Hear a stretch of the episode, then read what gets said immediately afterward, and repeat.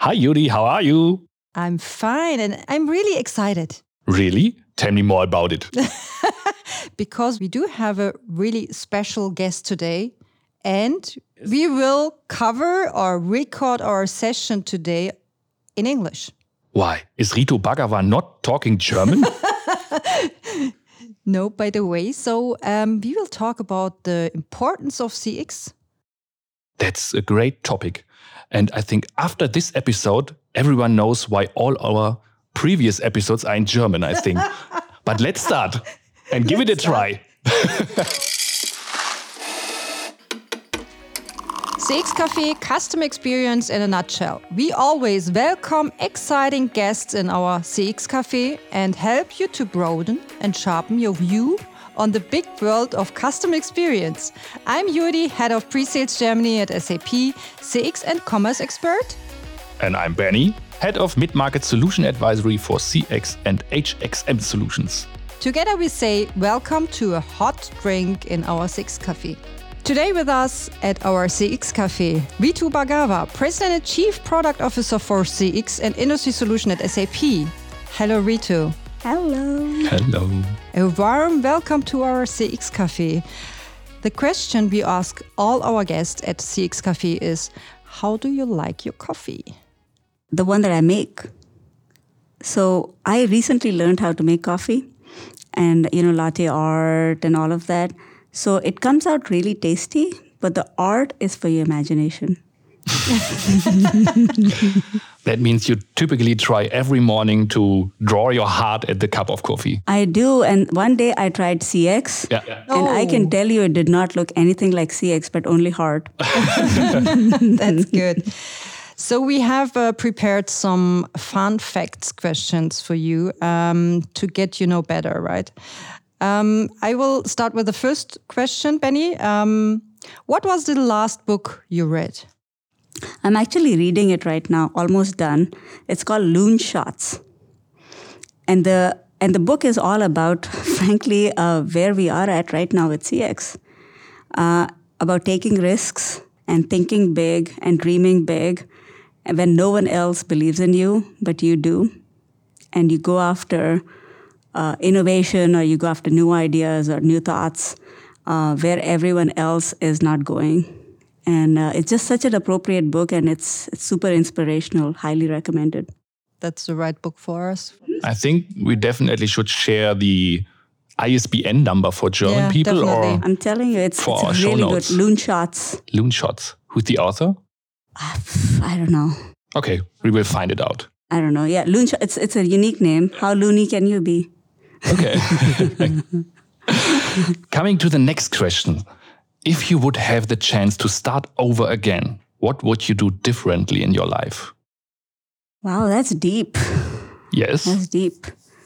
I think I would be an interior designer. Oh. Okay. But then I also get to do parts of it in my in my real workday right now, which is designing and thinking about new ideas and um, how do you still be different and how do you still uh, curate an experience come to think of it i did not even know this question earlier uh, how do we think of the design and how do we think about being different and still living a comfortable life but also something that's stylish and every day that you walk in it's just uh, it's just the best experience uh, so I get to do some part of it. Uh, I try to do all of that in my house right now. Always being creative creative and you know my latest uh, um, project is i think going to be uh, changing the lighting of my house. Uh, it's it's a very different experience just looking at you know light coming from different places. Are you using smart home uh, lighting or that's yeah so i'm a little bit you know um, for privacy as well. And it worries me a little bit as to how much data do I want to give to Google. Ooh, uh, okay. uh, but I think it's a hybrid for me. Uh, so I have Google Nest, but you know my blinds are still manual. Though I want to automate them, my entire home system is on Sonos, uh, which I can control from my app. So I think it's hybrid, but I'm, it's super geeky for me and I enjoy it deeply. That's a good starting point. So for Google, if you want to win Ritu as a customer, you have to buy SAP's uh, customer data cloud for pri- privacy reasons. Uh-huh. and identity and consent. Everything. Mm-hmm. And the last question we do having uh, something like a funny question. You want to start with the last question again? But it's also really deep, I think, if we think about the answer.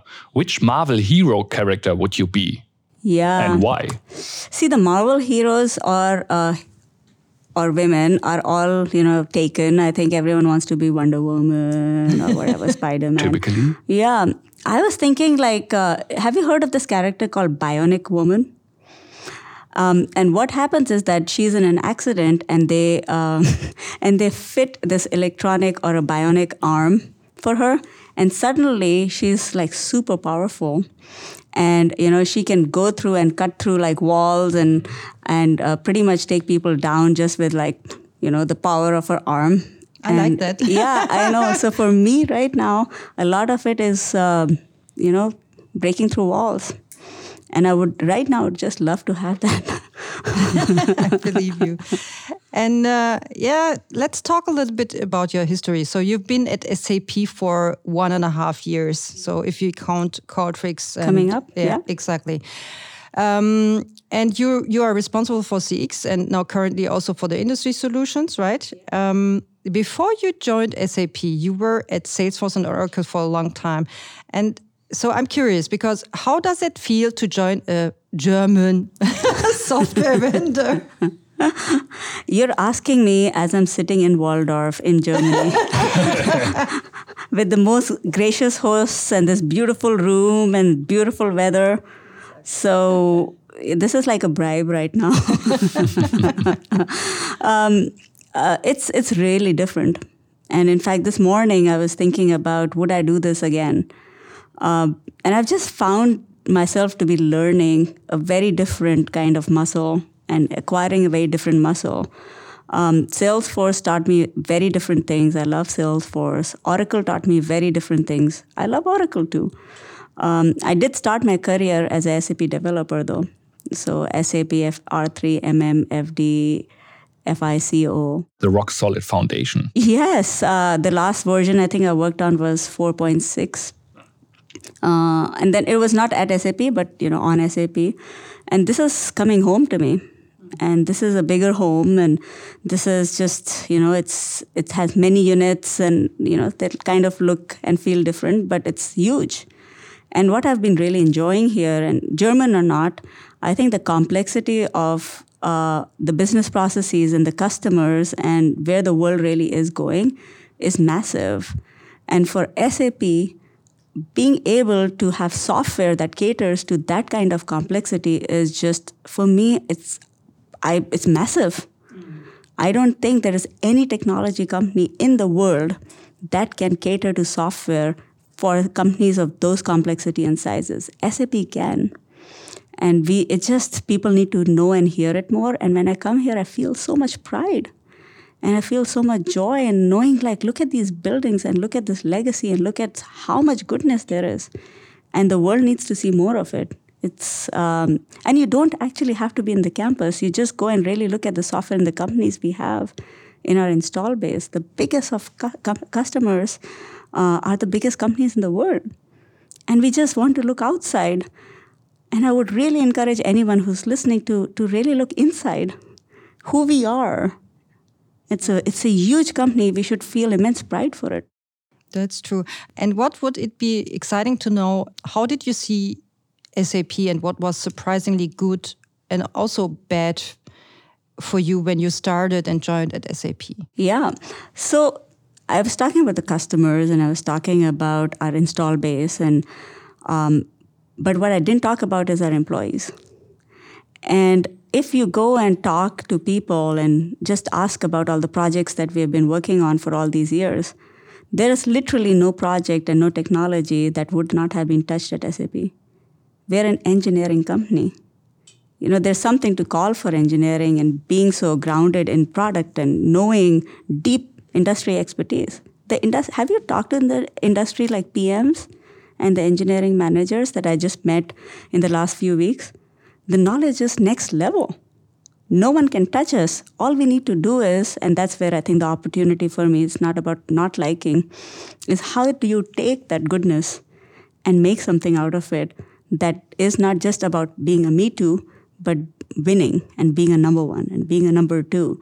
And we have we have the ingredients. We just need to make a really wonderful dish out of it. That is just uh, that that is a winning combination.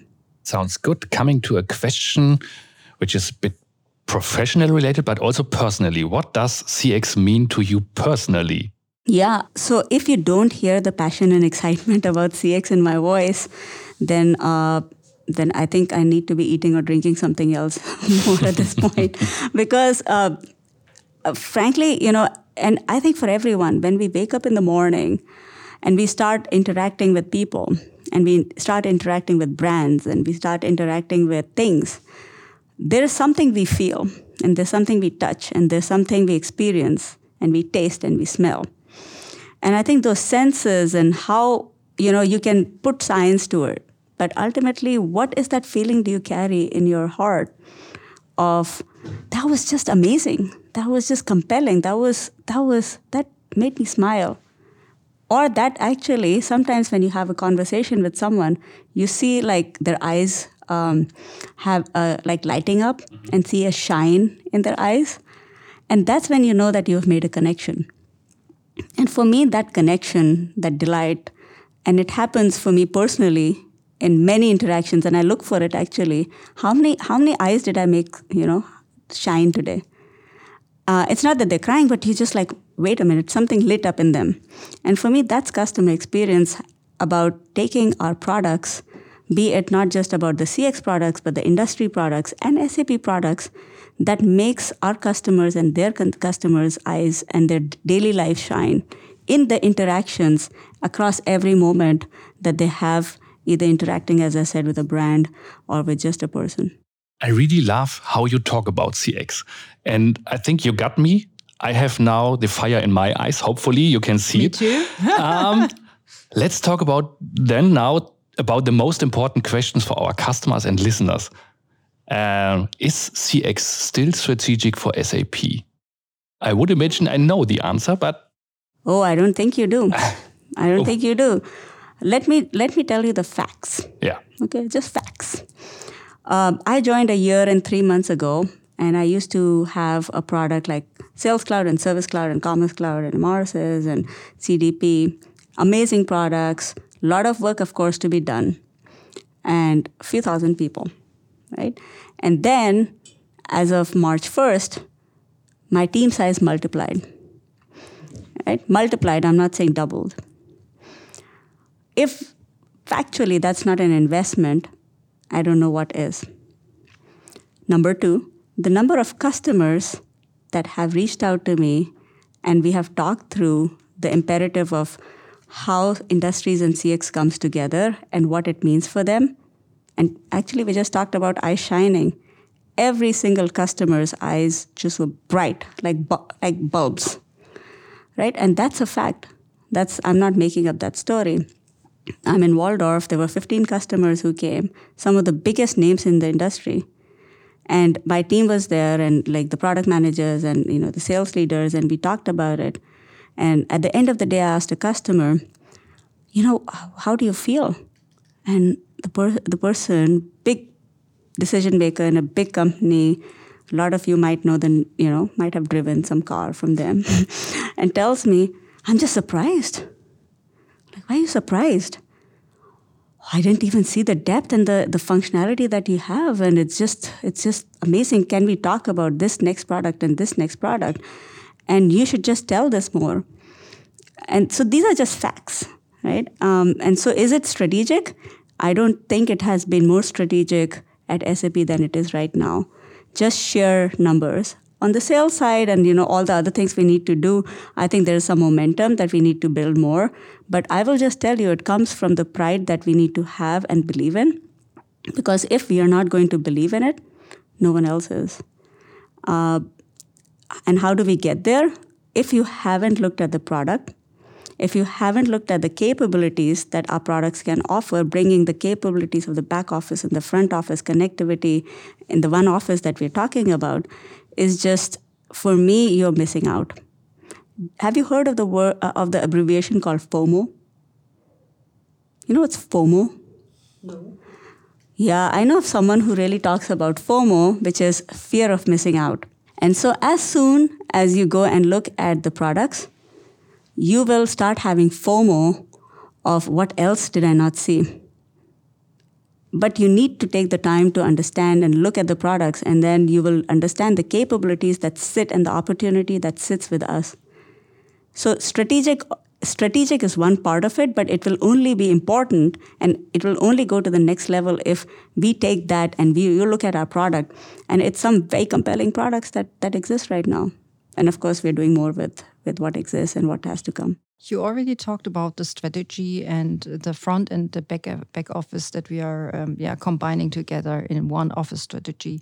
Um, we talked a lot about um, the last years. And what is the difference now? So between the front and what, what, what is the special of the one office strategy now? Yeah, if you just talk about back office processes and front office experience, there's nothing new there, right? But it's it's existed forever. I think where it really starts differentiating and lighting up uh, use cases is when we really can bring native connectivity and integration between the experience.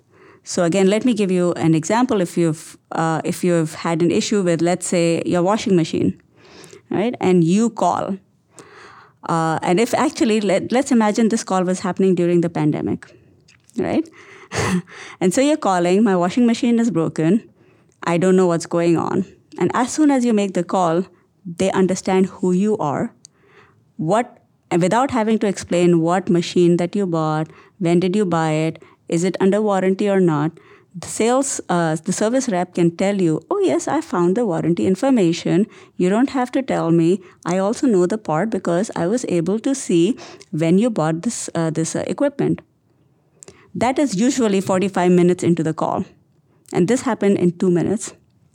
And right away, they can tell you, by the way, this part can be delivered in, let's say, this was since this was during the pandemic, in two months. How will you have this experience for any other vendor? I do not know because usually they would have brought an ERP with some with SAP front office from someone else. The connectivity does not exist. Here the connectivity is happening between the back office, which is what is the inventory looking like, what is the supply chain, what is the ETA of that part, the warranty information, which again sits somewhere in the back of or the operational processes, and the front office experience, which is what is happening in the moment. So within five minutes, you know what is the ETA for that part. You have an experience that is not about having to wait for 45 minutes. The productivity of the service rep is super high. And the efficiency of saying, yes, I actually all, also, and then you can have upsell opportunity to say, yes, but as you are thinking about this, the you know you have brand loyalty attachment right away because the person has been delighted in that experience and i think that's where we light up more and more of what we call as the one office. It's not about just the back office processes, the operational processes, but lighting up use cases and experiences. The touch point here, for example, was the phone call. And the personalization then happens with that phone call of knowing who you are and what, how you've interacted with that brand, what kind of service you've had in the past, what kind of issues you've had in the past, not having to, for the service rep also, not having to, you know, 10 clicks or 15 clicks away.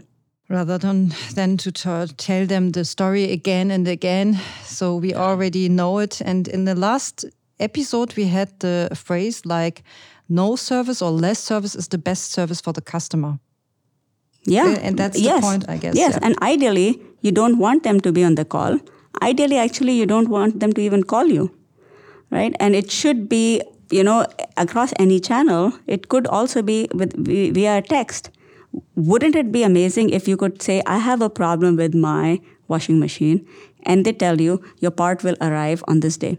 Why is SAP here in the leading position? Could you tell something about this? Yes, because as I said, you know, we have the ERP, we have the back office uh, products, uh, ERP supply chain and inventory data and uh, the order data, and we have the intelligence pieces that we are building organically to have some of this infusion of um, okay, I'm calling. I know who you are, which is our data story, right? It's like knowing who you are from a phone number is you know from the data and then making that connectivity to an object which is like the person or the account uh, which is you know uh, an account or in the sales uh, uh, objects and then thinking about uh, intelligence, which I talked about, intelligent services that we are building, which is intelligent product recommendations, for example.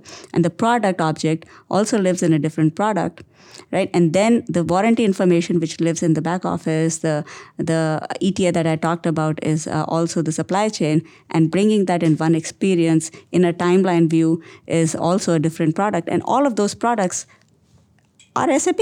I think this is the most important uh, benefit we can play out here, right? Yes. That everything is from one single vendor developed in the same lines. Yeah, and also I should just extend this that it is increasingly being built in a composable way. So for big IT companies, you re- necessarily do not need to just be in the SAP ecosystem. Of course, you know, I would love for you to be in that e- SAP ecosystem, but if you're not, I want to give you the option of plug and play of composability to say, yes, you, you can have our ERP, you necessarily don't need it. You can have our industry products, you necessarily don't want them. But together, they're better. Together they're more you know fluent and you know there's total cost of ownership. There's you know the the integration that you get out of the box. For some of our competitors you'd have to buy a connecting and integrating technology that we uh, we increasingly will give you out of the box. Sounds great. Yeah amazing is the word you want yeah, yeah. really sounds amazing yes so my ne next question would be what kind of impact will this have on our solutions and on the other hand, on, on our customers. So maybe you just mentioned it a little bit with, with our solutions, but yeah.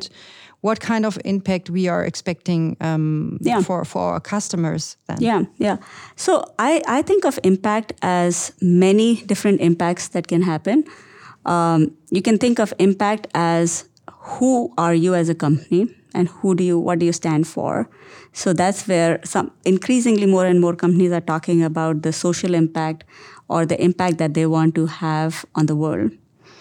Uh, the second impact is productivity efficiency value. And third but not the least is growth and how you know the software can help them be more profitable and so as I bring the convergence of how SAP and CX can really help is let's just use, for example, why sustainability or why do I care about uh, eco- ecological choices? So, for example, now in the same example I, I was uh, talking about earlier, I want to return that part. And when I return that part, I am sending it back into the supply chain. I'm, I'm, I'm putting a carbon footprint on it. So, can the software then, at that point of return, give you that option of going to the nearest store, which is closest to you, or giving you the option, hey, just keep it back. We'll just refund you because it is more expensive as a, a carbon footprint point of view to send it back into uh, into the store. And then for companies, returns are actually very expensive. Definitely. And so that's where the pro- profitability aspect of it is. Even before, for example, recommending that this part needs to be sent, the, the, the fit of that part's uh, applicability to that washing machine is very important, right? Or is this what they need or is this really what will fulfill that that requirement or is there a better option for them to maybe not have that part but recommend like a, another product for example and all of that intelligence all of that connectivity all of that data that comes together um, from the software helps uh, co- companies be more sustainable and in the returns process, for example, be more profitable. And th- so that's just two parts of it. But I think the value for a better customer experience um, where it really starts shining is the engagement and the lifetime value that you want your customers to repeatedly and consistently have because your touch point with a brand for example you're buying a shoe is not just about that single touch point you want to be a repeat customer you want them to keep coming back it's a really strong value story i would say and regarding our CX portfolio, Ritu, um, I'm going a little bit deeper. So we have a lot of uh, solutions like commerce, sales service, Emarsys, you name it. So um, we are talking a lot about new, innovative, creative solutions. So, what can we expect there? Yeah. So, uh, for example, I just talked about uh, sustainability or uh, circularity of commerce. In this case, is can I offer a product which helps you in making that intelligent choice at the time of making that buying decision to return it in a way that's sustainable. So the re-commerce aspect of the recycle, reduce, you know, reuse. And so we have a product that we are uh, working on called Recommerce, which works with the commerce uh, platform, giving uh, retailers or uh, you know consumer uh, product companies really good intelligent returns behavior, which also obviously ties to uh, the returns management in the industry cloud and other product offerings, for example. So that's one. Uh, the pieces that we're working, and last year we delivered a lot of innovation. So if you've seen the the new intelligent service cloud, I talked a little bit of of that uh, product, the new sales cloud. Um, independently, that's a lot of innovation, but where it again starts becoming even more powerful is that it's built on the same technology.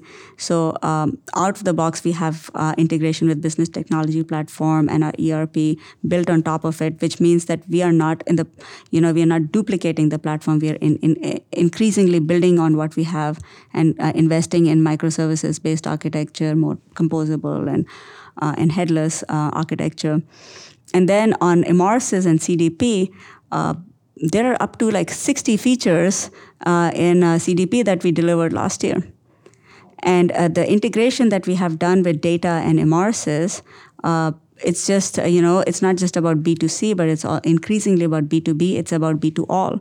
And the piece that I talked about earlier about knowing who you are. And so exceptional customer experience can happen in every industry if you know who your customer is and how they behave and how personalized the experience can be in the context of where they are. And that's where the integration of Emarsys, which is marketing and data, is really important because you do not want to get that personalized email, even if it's personalized over and over again, for example. And these are just few of the innovations. Um, the biggest piece that I'm really looking forward to this year now is using and leveraging all of that innovation uh, with respect to intelligence being infused at every touch point. So last year we did a lot of intelligent services. This year we are going to take the innovation and bring it into a more intelligent CX that is powered by data, that brings all of that capability in a way that is just uh, more easy to use and leaves uh, the experience, which is the more nuanced uh, touch points to the people, but the software does the rest. I'm excited. Definitely. And coming from the traditional CRM on prem world and then C4C, I'm really excited and yeah, really in a positive way overwhelmed how the intelligent sales and service cloud um, developed over the last 12 months. It's it's a great solution, I think. And I'm really excited what we will see next there. Yeah, and the teams, uh, all the teams that have worked on it, uh, the entire team should be extremely proud of the innovation that we delivered. The commerce modernization that I've not even started talking about, the May release, the November release, and now the recent release uh, that we just had has just so much innovation. Uh, and that really helps us in bringing these pieces together. So it's not that CX individually is not important. It is. We are going to build Sales Cloud, Service Cloud, Commerce, Emarsys, CDP, but we're also going to focus on bringing it together ahead of anything else. And then the secret sauce of what we I talked about, what we already have, is taking that and making it a little bit more catered to the industries where we have a lot of our customers. So can we can we have the best automotive or the best retail or the best CPG kind of experiences out of the box and not leave that integration to the customers? It's just uh, for me it's just mind blowing that's true. That's true. Definitely. But having a closer look to the world economic situation and all the related fears and uncertainties our customers are facing what would you say is now the right time to invest into cx so there are two parts to this question. Number one is what has happened in the world? And if you look at suddenly when the pandemic happened I personally got really, um, really irritated if brands like Purell, which are B2B brands, were not directly shipping Purell to me. Like, why can't they just do that? You know, I need, I need hand sanitizer. Companies should be just sending me hand sanitizer. And suddenly there's shortage, right? Why can't I directly go to uh, an online store and buy, buy toilet paper, right? And customers and consumers got really mad about not having that choice where they wanted it. And so, so that is the reality of what happened. And now a lot of companies decided that they needed to scale to those needs and made a lot of investments at that time. And so, how, how does that investment now start paying off? And so, there are two parts, as I said. One is what was the investment that companies made, and what are they getting out of that investment? And so, that optimization and that value that comes from that. And the second is they made some decisions in a very, very limited time. And so, how do you and how do we as companies help them in navigating through maybe some of those decisions not leading to the best experience because that experience was for the situation that existed then and since then the world has changed and how you and how we are working and living has changed so we need to look at the investments in that light uh, as to what is relevant now and how can the flexibility the business model uh, adaptability speed kind of still, you know, no one wants to wait for technology to help. And so all of those is where uh, CX and SAP can really help is where do you want to be and can we and do we uh, aim to be that trusted partner for you? And I can assure you that SAP and CX is and wants to be that trusted partner to you. That's great. Looking into our bright future, I would say, um, what can our customers and we expect over the next month? So, ChatGPT, more AI, more integration, something exclusively we can leak here. Yeah, yeah, yeah. So ChatGPT did not just happen, right? It's a, a lot of AI ML work has been happening for decades at this point. And now what we see is how easily consumable it became for the average user. Even like suddenly people are quote unquote experts in in AI and ML are like, okay, that's a little much. Um, but the, the crux is how do we take that technology? And I'll keep on repeating it. I don't want to announce things for the sake of announcing things, but how do we use that technology for business outcomes? And that's where uh, Sapphire is coming. Um, you have listened to the industries and CX and all of that synergy and the back office, front office connectivity that powers and lights up uh, touch points. And so increasingly, you will see some of announcements coming in that makes uh, that experience really come together. Um, there's a lot more on um, how do we bring uh, intelligence naturally and by default. ChatGPT is also coming. That's for me that is an and, not not an or. It's fine, but again, the automation of processes, the automation of experiences. How do we make you do more in less? I think uh, increasingly, as you'll see more product announcements, uh, catering to that. I also want to know, uh, tell you is that the customers that we have, for me, it's really important that no one is left behind. We have a huge install base. I want to be in a, uh, to be able to take all of those customers with us and not ignore basic needs and asks that have been made. So it, the innovation does not come at the expense of table stakes that I believe in security, reliability, compliance, availability, quality. Uh, for for me, those are nego- non-negotiables. And so building on that trust and customers trust and employee trust is very very very important to me. So taking that and then building innovation on top of it is for me where uh, the magic will happen. Wow. I think we have to secure our tickets for the sapphire. For sure. get the early birds. Coming to the end what challenges but also opportunities do you see for our customers and partners in the cx environment in the next two or three years yeah, so you talked about the spend and you know where the investments and does it make sense to spend in CX?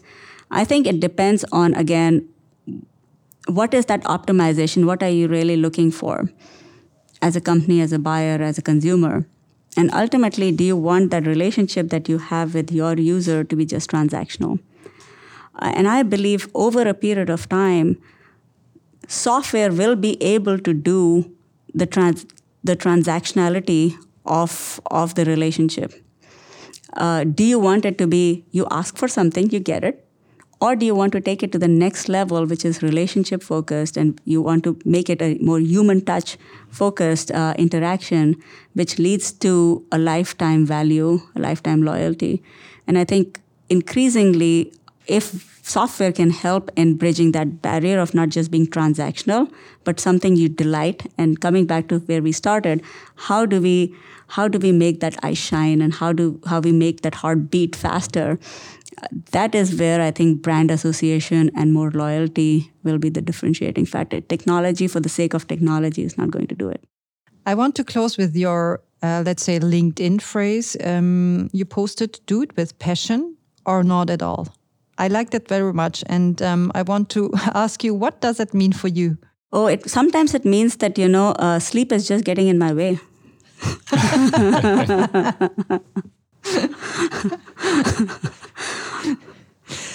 Thank you, thank you very much, Ritu, for the nice inspirational talk that I, that I that we had here with, together with you.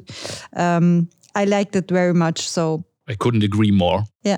Thank you, and I'm totally sure that we are in the right area at SAP with CX. Thank you. Thank you so much for having me. And the one thing that I will just ask of everyone listening spread the word. Uh, CX is here and here in a big way. And if you have not heard enough of it, come back. We'll do more of these. And uh, if you are not part of this journey and you do not have FOMO, I can guarantee you that you will have it soon. And I would add very, very last questions to that because I think it relates to that. Imagine we have a lot of customers who are investing a lot into that journey to start or migrate the S4 implementation. Typically, customers are then very shy to extend it to a CX project as well. Would you say that it's worth the risk to do both together as one common project? S4 for the backend and then starting with the one uh, with the front office part at the same time? Yeah, I think it. Uh, what is important is that you should carve out what does that timeline look like. A typical buying time of ERP is longer, right, and implementation time is longer, and for CX it's it's, it's much shorter. And no one. The thing is that if you try to do both. Uh, sequentially, you would have made some choices on the ERP that would then make you question is this really the experience I want?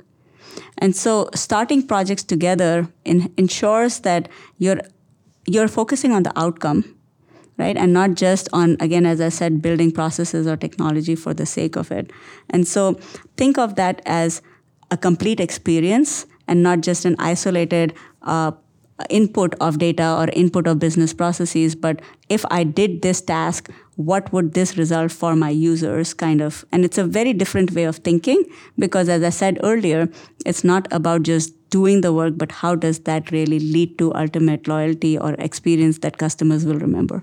Thank you. Thank you very Thank much. Thank you very much, Ritu. You are so welcome. It was an honor to have you here Definitely. in our CX Cafe. One of our most famous guests. Thank you. Thank you. Would you like to experience more exciting and inspiring coffee talks? Then subscribe to our podcast and be there the next time. Bye bye and talk to you soon.